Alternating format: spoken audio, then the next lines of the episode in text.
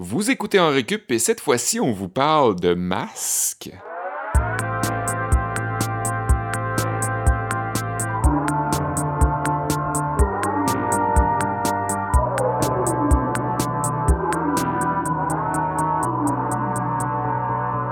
Salut les potes, bienvenue à En Récup. C'est Olivier Bradette qui est encore avec Sébastien Blondeau et Kevin Breton comme à chaque semaine pour votre émission balado, rattrapage de connaissances, tout ce qu'on n'a pas vu à l'école, toutes les connaissances que vous saviez pas que vous aviez envie de savoir, on les a pour, pour vous. Salut les gars. Salut, Oli. Les masques tombent. Les, Les masques, masques tombent.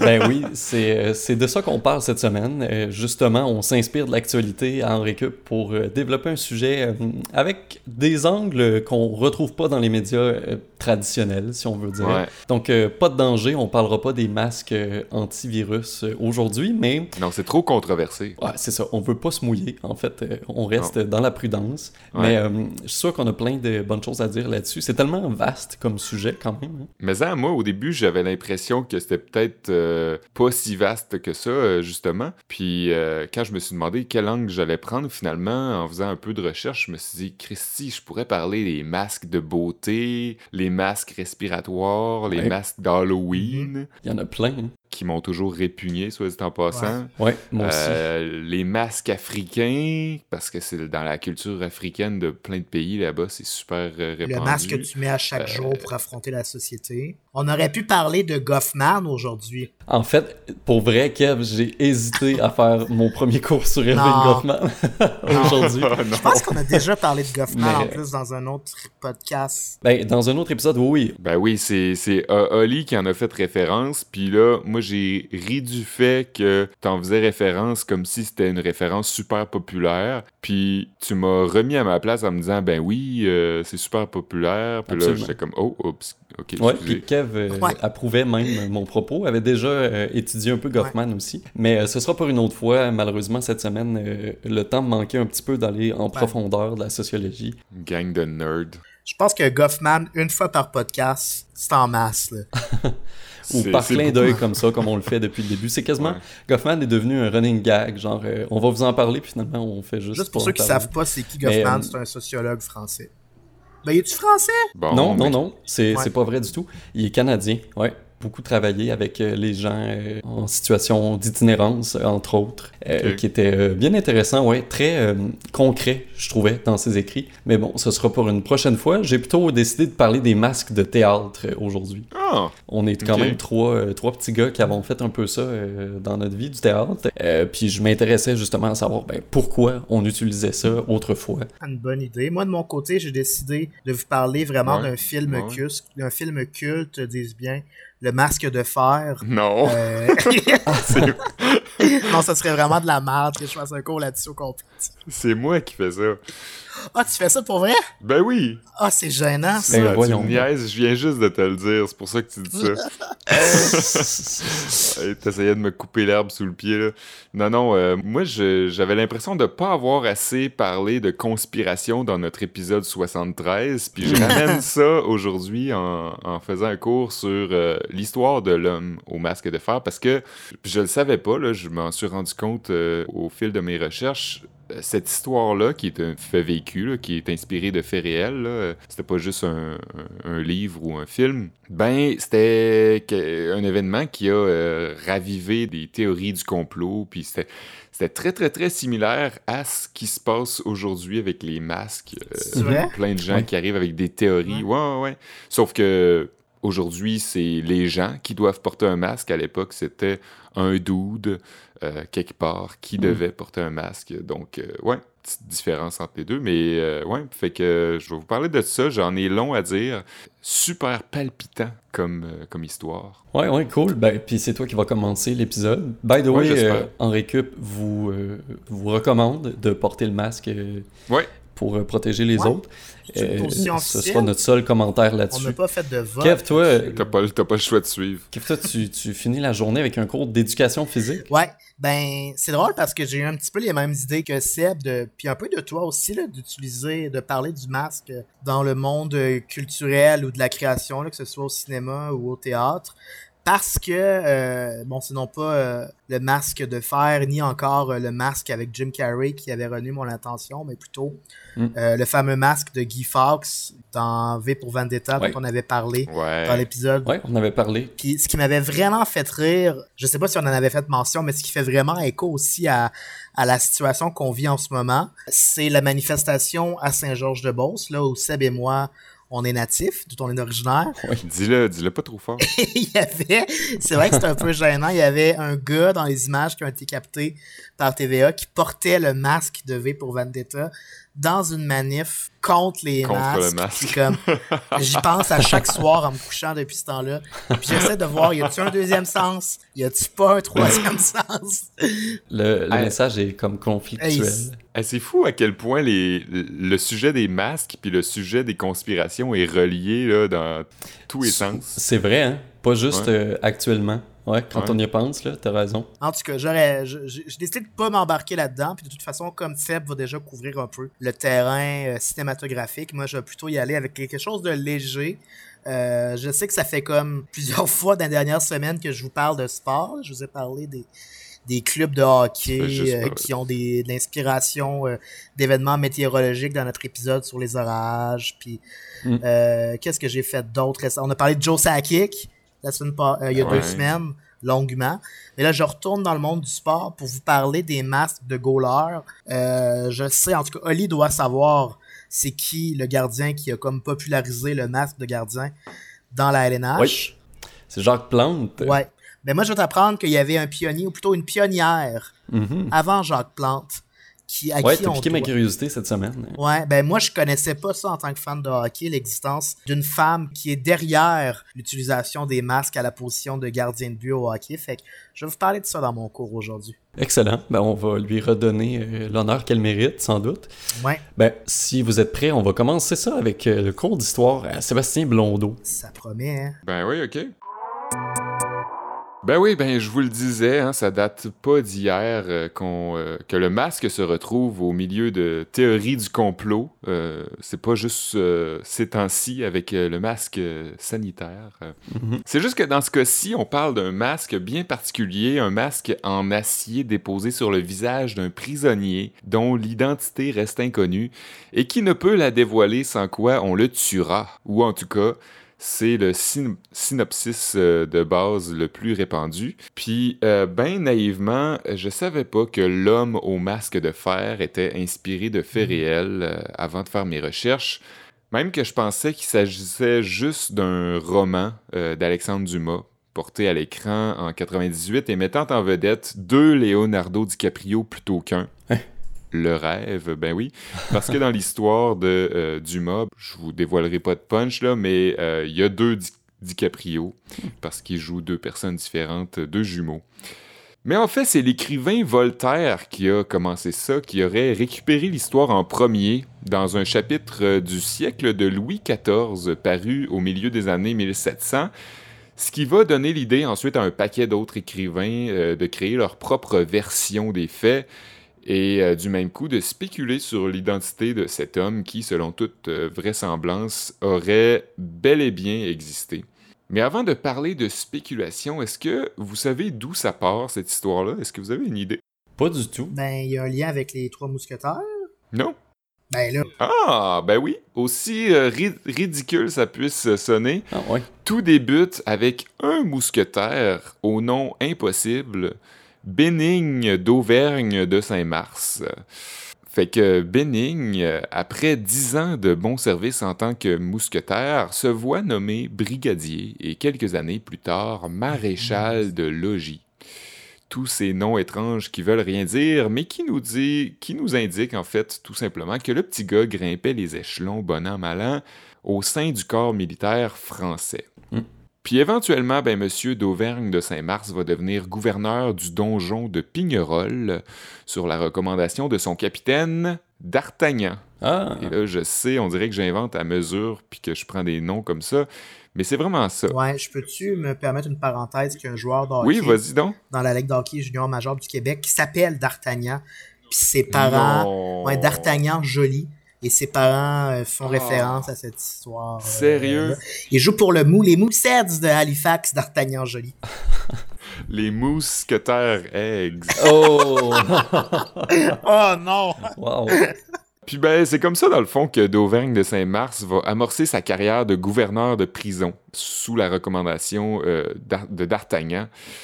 Il va faire l'acquisition euh, ensuite de la prison d'exil, c'est pas des jokes, et après ça, celle des îles de Sainte-Marguerite et Saint-Honorat de l'Airain, et puis finalement de la Bastille. Et l'affaire qui va, ben gros, l'émoustiller là-dedans, c'est que Les, mous- mousquetaires, tu peux dire. les mousquetaires riés. Euh, ouais, ça va l'émoustiller en fait que tous ces, de, de- dès ses tout débuts, Bénigne euh, d'Auvergne de Saint-Mars va euh, compter dans son écurie de prisonniers le fameux Nicolas Fouquet, un marquis, un vicomte, un homme d'État de haut rang qui, va, euh, qui avait géré les finances du roi, que lui-même, en tant que mousquetaire, avait contribué à arrêter. Fait que, autrement dit, son arrestation avait fait jaser, puis non seulement d'Auvergne de Saint-Mars pouvait se vanter d'avoir été là quand ça s'était passé, mais en plus, il pouvait dire « Je le connais, il habite dans ma prison ». Fait que ça le, fait, ça le rendait bien fier d'avoir ce bonhomme-là dans sa cellule. Et puis, ben, c'est dans la même prison qu'arrivera quelques années plus tard le fameux prisonnier masqué. Ça, c'est le préambule. Ben du monde à ce moment-là va penser qu'il s'agit en fait de Nicolas Fouquet, qu'au moment de l'annonce de sa mort, dans le fond, on l'aurait masqué pour quelconque raison et qui serait devenu l'homme euh, au masque de fer. Ça, c'est la première théorie. Mais ça marche plus ou moins parce que il n'y aurait pas vraiment de raison évidente de vouloir cacher l'identité d'un prisonnier dont on connaît déjà l'identité et qu'on sait qu'il est déjà derrière les barreaux. De toute façon aussi, ça tient difficilement la route parce que la mort du prisonnier masqué a été enregistrée en 1703, ce Mhm. qui aurait donné 88 ans à Fouquet. Hmm. Euh, chose quasi impossible à l'époque, surtout pour un prisonnier. Il y a certains éléments, sinon, dans l'histoire qui amenaient les adeptes de conspiration de l'époque à penser qu'il s'agissait d'un homme de prestige, comme Nicolas Fouquet. Bien évidemment, le fait qu'on veuille masquer son identité laissait croire que le prisonnier était populaire, ou à tout le moins qu'il avait une certaine notoriété. Mais sinon, il y, avait des rumeurs aussi, notamment véhiculées par Voltaire, qu'une attention particulière était accordée à l'homme au masque de fer, comme par exemple qu'on le traitait bien, qu'on lui faisait jouer de la musique dans sa cellule et qu'on lui apportait des vêtements de dentelle ou des, de textiles fins, chose qui était très anormale pour un prisonnier euh, normal, un prisonnier commun. Ça a forcément aidé à faire croire à une autre théorie, soit qu'il s'agisse en fait du frère jumeau de Louis XIV. Et ça, c'est l'histoire d'Alexandre Dumas, l'histoire du film avec les deux DiCaprio. On se rappelle du roi Louis XIV, hein, euh, le roi Soleil euh, qui se prend pas pour un pet, euh, qui règne en Dieu tout-puissant sur la France. eh bien, on lui aurait supposé un frère jumeau élevé en secret pour une raison qu'on ignore, que le petit Louis aurait découvert dans sa vingtaine et, étant donné son égocentrisme et sa soif de pouvoir, il l'aurait fait emprisonner et caché de tous pour éviter la possibilité de perdre le trône. Mais comme, tu sais, un frère jumeau élevé en secret qui débarque au début de la deuxième saison pour facilement expliquer une énigme, on s'entend que on, ouais, on s'est tiré par les cheveux. Sinon, à part le prestige monarchique, quel autre prestige pourrait inciter un gouverneur à conserver l'anonymat d'un prisonnier, selon vous? L'infidélité? Non, non, non, Ah. peut-être une notoriété dans les arts. Certaines personnes ont longtemps pensé que Molière était en fait le prisonnier au masque de fer. Molière, euh, dramaturge, qui euh, dénonçait les autorités religieuses qui avaient un certain pouvoir sur le peuple euh, à travers euh, son théâtre et qui dérangeait la quiétude des dirigeants jésuites. Le problème avec cette théorie-là, c'est qu'on a toujours su que Molière avait une santé fragile et beaucoup de gens ont été témoins de sa mort en live vrai. lors d'une représentation de sa pièce Le Malade imaginaire en Mm. février 1673. Et on a tous les détails, donc c'est quand même assez dur de croire que c'est inventé. Les conspirationnistes disaient qu'on avait voulu faire croire sa mort, que les jésuites auraient manigancé une arrestation secrète et l'auraient fait emprisonner. C'est vrai quand tu nous disais que tu n'avais pas parlé suffisamment de conspiration euh, Ouais. back then à 73. Non, j'avais vraiment le goût d'en, parler plus. Euh, mais par exemple, euh, ça nous obligerait à changer les dates un peu si on croyait cette théorie du complot-là. Euh, si au lieu d'être, d'être mort à ce moment-là, Molière avait été arrêté, ben, il aurait été emprisonné euh, plusieurs années avant d'être l'homme au masque de fer. Mm. Il aurait fallu que l'homme au masque de fer euh, comme apparaisse avant ou ben donc qu'il y ait une raison pourquoi on, il devienne l'homme au masque de fer comme dix ans plus tard. Puis ben sinon, euh, il aurait fallu que Molière ait vécu jusqu'à 80 ans pour que ça marche parce que ben là, ça ra- rallonge sa vie de comme une quarantaine d'années. Sauf qu'encore une fois, ben, connaissant sa santé fragile, puis la possibilité qu'un prisonnier vive au-delà de 80 ans à cette époque-là, ça paraît quand même tiré par les cheveux. Plusieurs autres suppositions, sinon, ont été défendues au cours des 250 dernières années, mais une seule a gagné en crédibilité en 2015 grâce aux historiens Jean-Christian Petit-Fils et Diego Venturino. Une seule théorie semble assez vraisemblable aux yeux de tous pour dévoiler enfin l'identité de cet homme qui a passé 34 ans de sa vie masqué derrière les barreaux.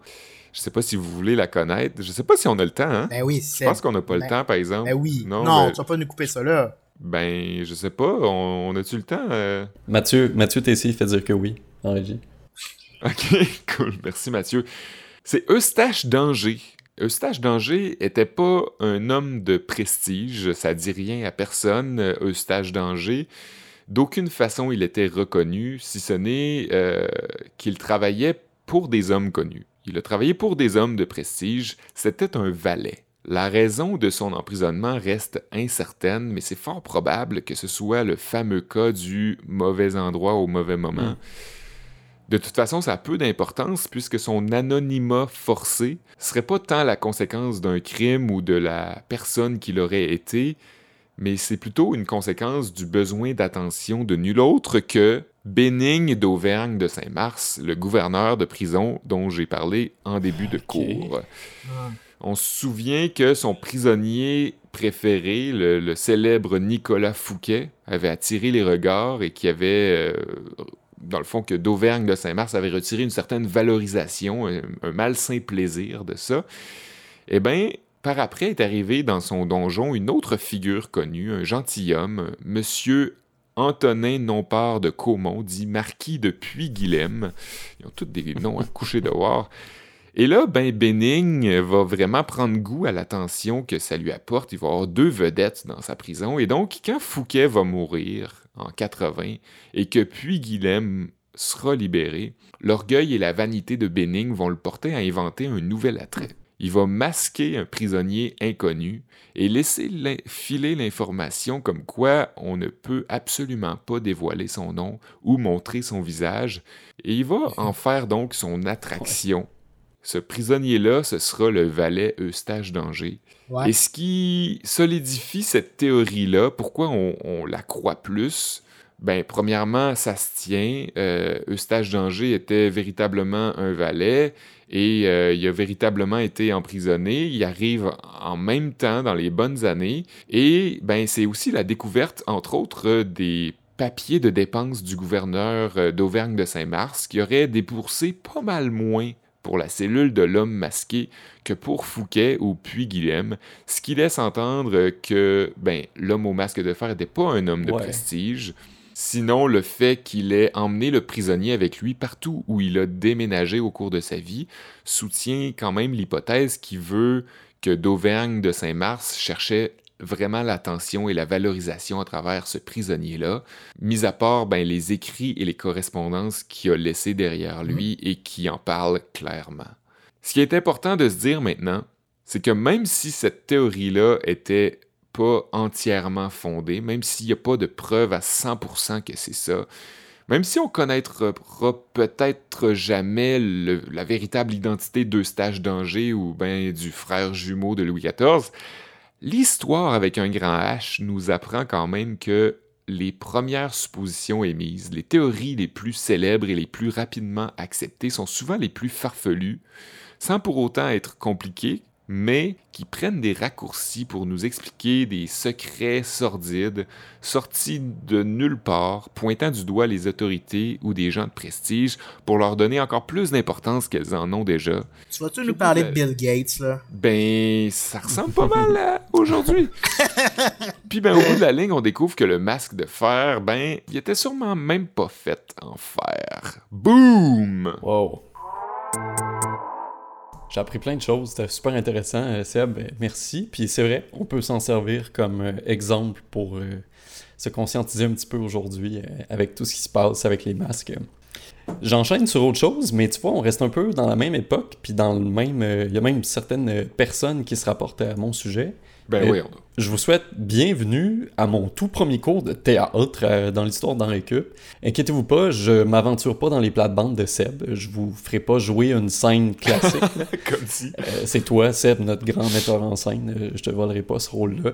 Mais en discutant de notre sujet cette semaine, ben, j'ai immédiatement pensé aux masques heureux puis aux masques tristes qu'on voit souvent qu'on voit souvent apparaître à côté du titre théâtre dans le guide des activités socio-culturelles de la ville ou euh, la liste des activités parascolaires à l'école, mettons. Et pourquoi ces deux masques-là? Ben, je me suis dit, ok, ben pourquoi, pourquoi on utilise ça? Pourquoi on porte des masques au théâtre? Ben, suivez-moi dans mon petit exposé, on va répondre à ces questions-là. Ça fait quand même longtemps que des représentations d'histoire devant public se tiennent, ce qui est devenu le théâtre. Aussi loin que le 6e siècle avant Jesus, les adeptes du dieu grec Dionysos euh, dédiaient à cette euh, divinité-là un cortège d'honneur périodiquement. Et ces représentations-là de sa vie seraient les premières formes de théâtre dans l'Occident. J'imagine que tu peux nous en dire un petit peu plus sur le, le fameux Dionysos, euh, Seb. Oui, ben oui, le, dieu du vin et de, des festoiements. Mm-hmm. Ouais, c'est ça. Probablement pour ça qu'il y avait plusieurs adeptes aussi, là. Les gens. Ouais, ouais, ouais. Les gens aiment ça. Ben oui, oui, euh, le, fameux Dionysos qui incitait à l'excès aussi, là, fait que c'est bien ben facile à vendre euh, l'excès. Hein. Ouais, ouais, c'est ça. ça pogne plus que le dieu des impôts, s'il y en a un. le dieu de l'austérité. ouais, c'est ça. Ah. Ben, selon le petit Robert, pour la petite histoire du théâtre, le mot théâtre vient du latin theatrum, qui a donné le mot grec théatron, et le théatron désignait l'endroit où le public prenait place dans ce qu'on appelle un hémicycle. C'est une construction extérieure, un peu en genre de demi-cercle, qui pourrait être qualifié mhm. d'ancêtre de ce qu'on appelle aujourd'hui l'amphithéâtre. L'agora? Ouais, un genre d'agora, c'est ça, ouais. Et euh, selon ses origines, le mot théâtre représente d'abord le lieu physique où se déroulent les représentations dramatiques et par extension, son deuxième sens désigne l'art comme tel de euh, mhm. la représentation scénique en fait, les, théâtres grecs de l'Antiquité ou de l'Empire romain se trouvaient souvent en plein air, puis étaient assez grands pour la plupart. Et les pièces se jouaient probablement aussi souvent de jour, ce qui fait que sans l'éclairage moderne qui nous permet aujourd'hui de bien voir les acteurs sur scène, ben c'était probablement difficile de bien suivre l'action. Et là, il fallait donc permettre aux gens assis au fond de bien voir les acteurs et de les distinguer les uns des autres. Alors, il a fallu développer quelques trucs. Les masques étaient donc parfaits pour ça. Ils étaient souvent colorés, puis un peu plus gros que le visage de la personne qui le portait, puis ça permettait à l'assistance de mieux reconnaître chacun des personnages on retrouvait des grands yeux, des grands trous pour les yeux, et une grande bouche qui avait comme l'air de faire... Euh, euh, euh, c'est un peu pour les mêmes raisons hein, que les goalers portent des masques au, hockey, je pense. Hein, pour que les gens... qu'on les reconnaisse. Pour pouvoir les distinguer, hein, sinon... Je suis sûr que Kev va pouvoir nous donner un complément d'info là-dessus tantôt. Donc en plus d'être visibles, les masques étaient souvent conçus pour agir en porte-voix. Ça, je savais pas ça, mais leur ah. forme agissait comme un genre de caisse de résonance qui ah amplifiait le son de la voix de l'acteur. Ça aidait justement à ce que les gens plus au fond comprennent bien ce qui se passe. La tragédie puis la comédie sont probablement les plus vieilles formes de théâtre et la représentation des deux masques dans le feuillet municipal vient probablement de là. Euh, c'est un peu comme le clap du cinéma qu'on utilise le plus souvent pour représenter le septième art, par exemple. D'ailleurs, les masques portés par les acteurs arboraient souvent des traits exagérés liés à la tragédie ou à la comédie. Un acteur qui jouait un personnage heureux avait souvent le sourire au visage, inversement pour un personnage plus colérique, par exemple il existait aussi des masques qui combinaient les deux traits, donc euh, moitié sourire, moitié triste.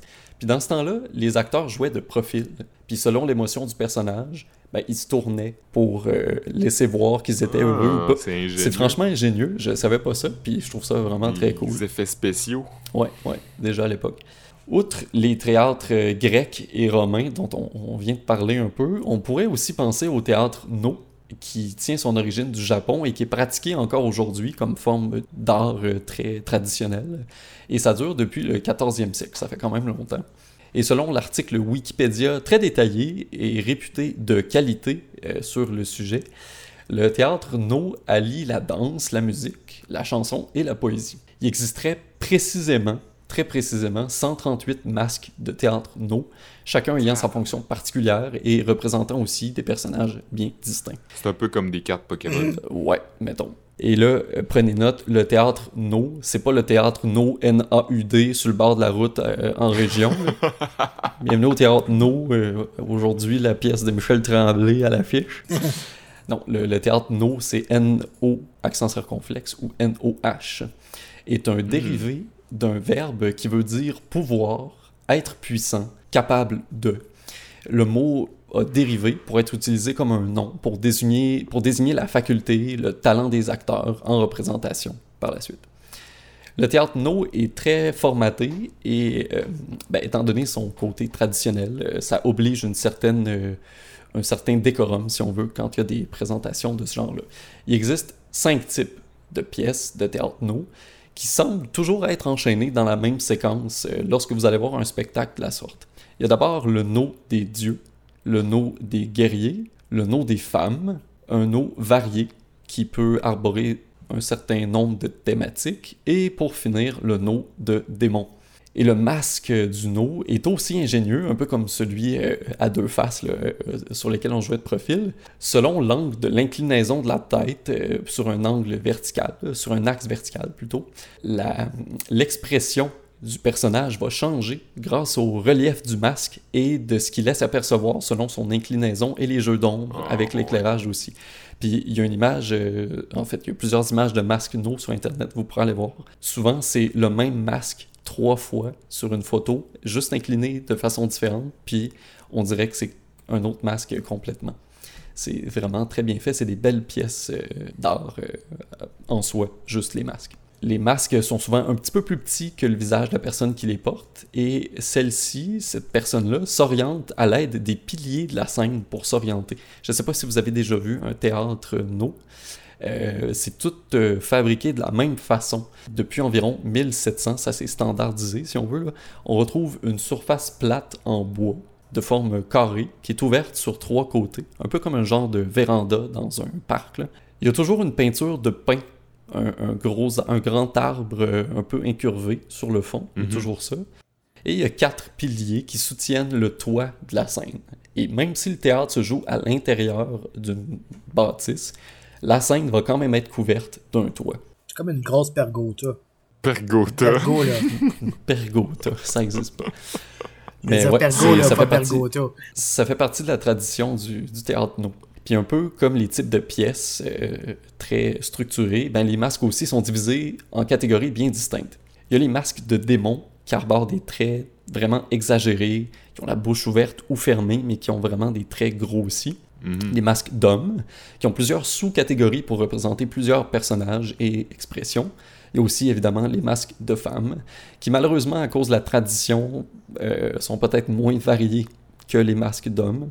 On donnait peut-être moins de rôle ou moins de d'importance, si on veut, au rôle féminin euh, à l'époque dans le théâtre no. Et il y a les masques d'esprit vengeur, où là, on représente un peu plus les vices humains comme la colère, la jalousie ou la haine. Mhm. Il y a vraiment des masques dédiés à ce genre d'émotions-là. En terminant, rapidement, on aurait aussi pu penser à la fameuse Commedia dell'arte. Je sais que ça te brûlait sans doute les lèvres, euh, Seb. Et ce serait apparu, cette forme de représentation-là, dans les carnavals d'Italie au courant du 16e siècle. Et bien que un peu codifié, comme le théâtre no, par la régularité des personnages qu'on y retrouve, hein, le, le capitaine, le Mhm. docteur, euh, Pantalone et compagnie, ben, la Commedia dell'arte est beaucoup plus libre, puis souvent les acteurs utilisaient de l'improvisation pour construire leurs histoires. Je, Ah ouais? ouais, j'ignorais ça. Je, je pensais que c'était vraiment des textes et tout ça, mais apparemment qu'il y avait un peu d'impro là-dedans aussi. Et la grande majorité des personnages incontournables de, de la Commedia dell'arte portent tous un masque. Et euh, en plus de leur masque, ils ont aussi leur costume bien distinctif. Et ça revient un peu à ce qu'on disait avec le théâtre grec et romain au début. Ben, ça permet facilement aux spectateurs de reconnaître les personnages qui sont en scène. Euh, et euh, même si on est habitué de voir la comédia dell'arte, on sait que ah, ça c'est le pantalon, ça va être le monsieur avare euh, de la pièce, par exemple. Hmm. Donc le, le costume du personnage combinant son masque permettait à un spectateur averti de reconnaître euh, qui lui faisait face. Donc ça fait le tour euh, des masques de théâtre et je vous demanderai pour la semaine prochaine les gars que vous m'apportiez un masque en papier mâché de votre personnage fictif euh, favori s'il vous plaît. Oh. C'était bien intéressant ton cours, Olivier, sur le théâtre. Ça, ça m'a fait penser, euh, les, tu parlais des masques d'esprit vengeur qui faisaient partie de la palette des masques euh, du théâtre Renault. C'est comme, il y, a, il y a aussi une longue tradition de films d'horreur japonais, tu sais, euh, ce qu'on a américanisé comme The Grudge puis The Ring. Euh, ça tire ses racines aussi du, des, Mhm. des types d'esprit vengeurs qu'on va trouver dans le théâtre Renault et tout ça. C'est vrai. Ça m'a fait penser à ça, fort intéressant, puis ça m'a donné le goût de, de réécouter euh, le cercle. Pas, pas le jeu télévisé, là, mais euh, ton cours ne m'a pas donné le goût de réécouter le, le- le jeu télévisé Le Cercle, mais le film Le Cercle avec, avec Naomi Watts. Euh, Eh c'est le boy. temps de terminer cette journée de cours avec un cours euh, d'éducation physique. Et j'aimerais ça commencer ma chronique avec une citation Sébastien, vraiment une, Sébastien, une citation que, que Sébastien Blondeau aime beaucoup répéter dans tous les contextes. Ouvrir les guillemets. Derrière chaque homme se trouve une femme. C'est pas, c'est pas textuellement Parce que, tu sais, c'est très hétéronormatif. Du grand Seb. Quand tu dis ça. Puis en plus, quand tu répètes ça, c'est que ça insinue que la place, la femme est nécessairement derrière l'homme. Moi, je trouve qu'il serait préférable de dire ta grand homme se tient une grande femme ou un grand homme, mais pour les besoins de la cause, je vais quand même utiliser cette citation que c'est Ouais, où tu t'en vas avec ça? pour amorcer ma chronique, mais je vais la twister un peu. Je vais vous dire, derrière chaque grand homme, il y a une grande femme. Et derrière le fameux masque du gardien Jacques Plante, il y a Jacques Plante. Mais derrière le masque de Jacques Plante se trouve un autre masque. Et derrière ce masque se trouve une grande femme. Elisabeth Graham. Et aujourd'hui, ce petit cours d'éducation physique va servir à retracer les origines d'une pièce d'équipement euh, qu'on jugerait comme indispensable aujourd'hui Absolument. si tu veux pratiquer le hockey, malgré le fait que les salaires ont tellement augmenté depuis que si tu veux te faire une chirurgie plastique pour te réa... tu pourrais bien gauler sans masque, pis si pire. Ouais, mais ça ouais. marcherait pas pour le hockey mineur. non, c'est vrai, parce que tes parents auraient sûrement pas les moyens de te payer 12 chirurgies plastiques. C'est vrai que quoi que Quoique- Actuellement, les parents de joueurs de hockey ils ont pas mal les poches pleines Ouais. d'habitude. là. Ouais. Se retrouver à l'aréna à tous les samedis dimanches. Hey, ça là, coûte cher de euh, Tim Hortons. Ça coûte cher de coûte Tim cher de. Tim Hortons, c'est ça. C'est un sport Tu le qui coûte disais, cher. euh, on le disait en introduction, euh, Olivier, la, le masque de goaler, on l'attribue à Jacques Plante, comme tu l'avais bien dit. Je sais pas, Seb, si tu, si tu l'as- si tu si t'aurais été capable de répondre à cette question? Ben oui, euh, mais Ouais. je, je le savais, mais à cause de Robert Nelson. Exactement. Ah ouais, il en fait C'était pour dire, il faut, il faut faire jouer la Ben, il y a tune une de toune, il y a une toune sur lui. Namsen. Il faut, Ouais. faut faire jouer cette tune là Dans un dernier album Ouais. de la Claire ou euh, Non. Euh, non, non, non, son album à Ok. lui. Ben oui, faites-le jouer, s'il vous plaît. Sorti l'année l'année passée. Ouais, ça avait été très longtemps sur le palmarès à CISM. Ouais, ouais. Ben, avec raison qu'on rende hommage à Jacques Plante pour vrai, parce que c'est vrai que faut lui rendre ça, là, c'est un peu lui qui a popularisé la pièce d'équipement parce qu'il était le premier goaler dans la NH à l'adopter de manière Mhm. euh, officielle et régulière, là, c'est-à-dire qu'il le portait à chaque match euh, en endurant euh, les Mhm. moqueries de ses détracteurs à l'époque. Ça s'est passé en novembre 59, il a reçu une poque d'en face. Puis euh, Plante, qui utilisait déjà un masque dans ses pratiques, euh, voulait l'utiliser lors d'une rencontre. Son coach voulait pas, Toe Blake, le- le- la légende. Et puis il a lancé euh, ouais, un ultimatum. Il a dit soit je reviens après m'être fait avec le masque, Ouais. euh, soit ben tu t'arranges tout seul. Puis il faut savoir qu'à l'époque, il n'y avait pas de substitut de disponible. Fait que c'était soit genre. Ah ouais. Tu y vas toi-même comme coach, arrêter rondelle ou tu déclares forfait. Fait qu'il n'y a pas le choix. Blake, il l'a laissé revenir. Puis un petit peu plus tard, euh, l'entraîneur est retourné voir le gardien. Puis il a dit Ben là, euh, on s'en va en série. Euh, j'ai peur que la vision, est-ce que tu veux le retirer? Le Jacques Plante lui a tenu mordicus à ne pas le retirer. On a ri de lui, on lui a dit que ça allait lui nuire, mais finalement, il a persisté, il a signé. Puis par la suite, ben, c'est devenu comme une pièce d'équipement indispensable et un symbole même de badass quand on pense à tous les autres grands qui ont enfilé le masque. Jason X. Gary. C'est ça que j'allais dire. T'as volé mon gag. Ah, J'allais nommer Gary Cheevers, Ken Dryden et Jason Voorhees. Voorhees? Jason Voorhees? Ouais, personne, prononcer le sait à part toi. là. Voorhees, le, méchant dans euh, Friday the 13th. Ouais, j'aurais dit Jason trop long. X, là, mais en tout cas. Mais euh, effectivement, c'est euh, c'est vrai que lorsqu'on a créé le masque de, de- du méchant dans cette série-là, on s'est inspiré euh, de la création de Jacques Plante pour le, le monter. il avait pas Mm. peint chaque marque de rondelle d'un coup de pinceau. Ah, Hey, ouais. je pense, je pense Pour- que c'était Gary Cheevers qui avait fait ça. Ok, comme pour prouver le point que, hey, c'est utile, regardez toutes les marques qu'il y a. de- Ouais, si je me souviens bien, c'est ouais, je viens de faire une recherche rapide. Puis Gary Cheevers, vous pouvez regarder euh, des images sur internet, puis c'est comme euh, peint, il y a comme euh, peint des euh, comme des, des points de suture sur son masque pour prouver euh, son point. C'est un goaler des Bruins de Boston. Mais avant Gary Cheevers, puis Ah avant ouais. Jacques Plante, il y en a eu d'autres des pionniers. Euh, parce que aux Olympiques de 1936, il y a un gardien japonais, puis là, je sais pas s'il a été inspiré par le théâtre No, mais lors des Jeux Olympiques, il a décidé que lui aussi allait porter un masque pour se protéger lors des matchs. En fait, lui, c'était plus une cage, euh, et ça lui servait surtout à pas casser ses lunettes. Fait qu'on imagine qu'il avait peut-être pas la bourse nécessaire pour s'acheter une deuxième paire euh, de lentilles si jamais Non. il recevait un slapshot euh, direct euh, sur le visage. Et en 1930, le gardien des défunts Maroons de Montréal, Clint Benedict, lui aussi a porté un masque qui était en cuir à l'époque, quelque temps, alors qu'il se remettait d'une blessure, mais c'était vraiment de façon temporaire. Lui, c'était pas un énoncé qu'il faisait. C'était vraiment juste pour pouvoir, pour permettre à sa blessure de se soigner. Mais avant tous ces gentilshommes, il y avait une femme, une pionnière, dont j'ai énoncé le nom en début de chronique, Elizabeth Graham, qu'on surnommait Bessie. Ce que j'ai pu trouver comme renseignement, c'est qu'elle était goaler. On dit qu'elle était assez bonne, même si elle était la backup de l'équipe féminine de hockey de l'université Queen dans les années 20, Ok. le milieu des années 1920. Euh, ce qu'on sait à son sujet, c'est grâce aux archives des journaux l'époque qui nous apprennent notamment qu'en février, le 7 février 1927, elle s'est pointée sur la glace devant le filet avec un masque d'escrime, euh, Hmm. ce que le journal de Queen à l'époque rapporte. J'ouvre les guillemets. La gardienne a surpris les fans en se rendant devant son filet en abordant un masque d'escrime. C'était sécurité d'abord pour elle et elle ne peut pas être blâmée pour ses méthodes de précaution. D'autant plus que Bessie Graham, resplendissante dans son armure complète, a gardé le filet avec brio. Parce que, en effet, Queen a pris les devants 1 à 0 dans le match. Et le reste fut l'affaire de Graham, pour reprendre les paroles de Hmm. Pierre Houd, qui a su repousser toutes les attaques de ses adversaires. Il n'y a pas de masque dans le match suivant ou les subséquents.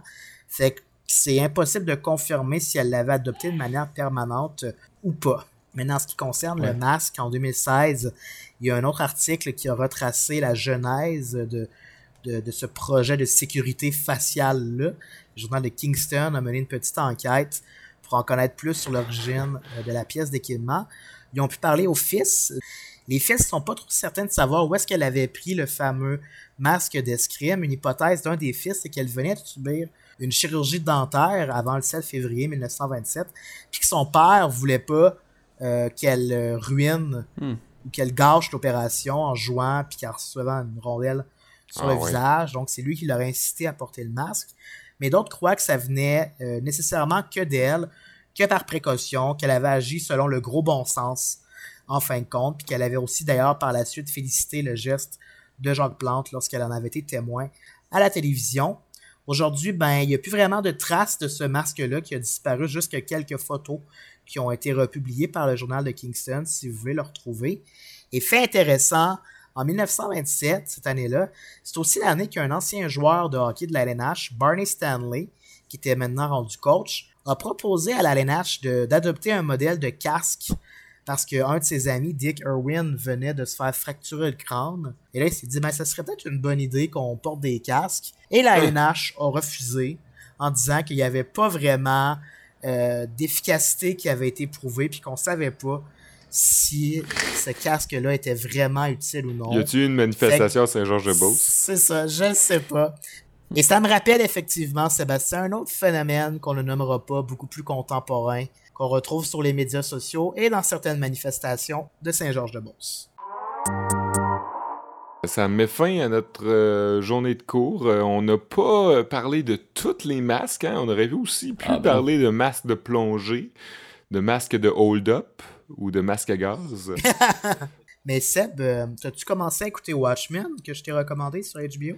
Ouais, juste le premier épisode que j'ai écouté à date, là, euh, cette semaine, en fait, avant hier, je pense. Fait que t'as vu un peu comme l'analogie avec les masques et tout ça? Euh, ouais, c'est vrai, la- le, le- le masque de Rorschach, là. euh, Oui, ok, mais comme on comprend plus tard dans cet univers-là, c'est un épisode, c'est une série de, de super-héros de HBO dans lesquels les, ma- les policiers Oui, sont masqués oui, oui, c'est ça. pour des raisons de sécurité. Puis euh, c'est comme il y, y a un message social qui n'a pas rapport euh, au masque antivirus, Hmm. on s'entend là, mais euh, toute la question euh, raciale et tout ça est abordée à travers les masques aussi. Ouais, Ouais. ouais, ouais. Dans cette série-là, vraiment de, de, de façon assez ingénieuse. Si jamais vous voulez l'écouter, j'ai bien aimé Watchmen. C'est une bonne suggestion. Ouais, puis c'est vrai qu'on aurait pu parler aussi des masques de super-héros. Il y en a tellement de, de tous les genres. euh, Ça aurait été bon aussi. On n'aura pas le choix de faire Masque 2, les gars. C'est sûr, c'est sûr que ça s'en vient. euh, Peut-être pour notre centième, Ouais. hein, À, à centième, euh, qui s'en vient tranquillement pas vite. Là, Euh, là c'est le 79e épisode quand aujourd'hui. même. Fait que, Ouais. euh, si vous voulez vous nous proposer des, des, des cours, des sujets, euh, vous pouvez nous écrire hein, en passant à enrecup.gmail.com ou, euh, ou nous, nous interpeller sur Instagram. Hein, Enrecup, on est là. Euh, sur Facebook aussi, euh, notre page Enrecup. Puis, ben, En attendant, on sait déjà notre sujet la semaine prochaine. On va parler de Goffman, position d'Olivier. on va parler de quelqu'un d'un peu moins connu ou d'un peu plus connu pour... c'est- ça dépend, là. C'est Selon. c'est selon. Ça dépend l'âge puis l'éducation, je pense, Oh. sans vouloir tomber dans les, dans les préjugés. Ouais, je pense que ben, il y a un peu de sociologie avec euh, ce qui s'en vient la semaine prochaine, mais ce sera pas trop lourd. Enfin, à moins que ce personnage-là vous euh, tombe sur les nerfs. On parle de Waluigi la semaine prochaine parce que ouais, ouais, ouais. Croyez-le ou Ah. non. Euh, C'est sûr que personne nous croit. c'est c'est un personnage qui a 20 ans cette année. Ouais. Euh, et on va célébrer ce 20e anniversaire-là. C'est un personnage qui a une histoire franchement intéressante. Euh, Je vais Controversée. vous en parler plus longuement la semaine prochaine. Un personnage controversé. C'était comme un incontournable. là. On n'aurait pas pu continuer le podcast euh, sans au moins faire un épisode. Ouais. sur Waluigi. C'était euh, une étape nécessaire. Ben, D'ici là, euh, portez-vous bien. Merci les gars. Merci à Canal M, à CISM, puis à CFRT aussi, à Écal 8, euh, de toujours nous diffuser. Oui. On se revoit la semaine prochaine pour parler de Waluigi. Merci les gars, bye. Ciao! Bye bye.